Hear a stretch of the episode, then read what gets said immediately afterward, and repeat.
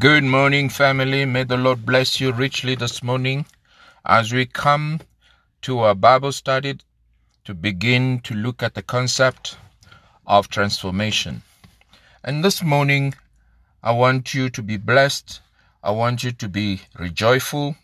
I want you to be ready to receive the Word of God so that our life will never be the same, that we will continue being encouraged as we hear the Word of God. I'm going in the book of Colossians, verse chapter 3 and verse 13. And the Bible says, Let the peace of God rule in your heart, to the which also you are called in one body, and be ye thankful. Let the peace of God rules in our heart. And as we began to speak about us being able to maintain the peace of God in our heart, in our mind, and not be worried, and not allowing any anxiety and any fear affect our minds and affect our peace in our heart. The reason why God has placed peace in our heart, and as the word says, is because the peace of God is supposed to be ruling our life it's supposed to be directing our life.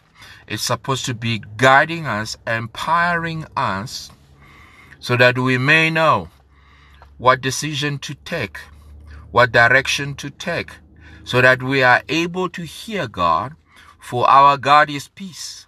And as we be, as we have accept, accepted Him in our life, God has given us peace that the world cannot and God is manifesting Himself as peace in our heart. And the moment we begin to understand the peace that God places in our heart, and we begin to allow the peace of God to begin to rule us and direct us, we will begin to know the directions, we'll begin to know the decisions that we're making, whether it's right or wrong.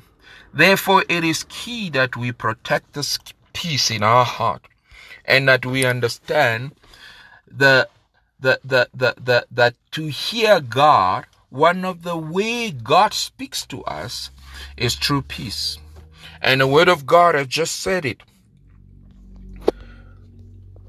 Has just mentioned it again. Like I was saying just now in the book of Colossians, which also you are called in one body. It is our calling. It is God' purpose for us that His peace will be leading us and directing us. But when we are anxious, when we are worrying in our mind, it blurs us to be able to discern the peace in our heart.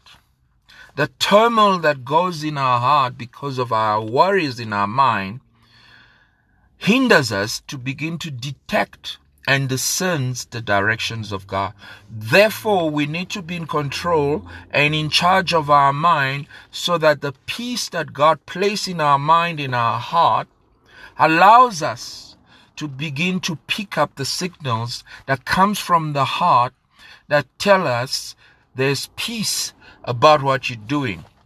Because what happens most of the time when you want to do something, you feel you have peace in your heart. Sometimes you feel there's emptiness, you feel it's quiet, you feel there's uneasiness, you feel that there's a burden, and you know the peace of God is not ruling you, is not in favor with you, and is not leading you and directing you. I pray this morning that we begin to understand that the peace of God has been placed in our heart so that it will rule us, guide us, direct us. It will allow us to understand and discern when God says yes and God says no. And also, we will protect it above all things and we will not allow our mind and the challenges of the things that we see, the anxiety of the world, disturbs the peace in our mind so that we will be blurred and not be able to discern God's direction within us. May the Lord bless you richly. We look forward to be with you again tomorrow. Feel free to contact us if you need prayers. You can uh, contact us using our WhatsApp, using our Facebook, and using our website. Be blessed and stay blessed.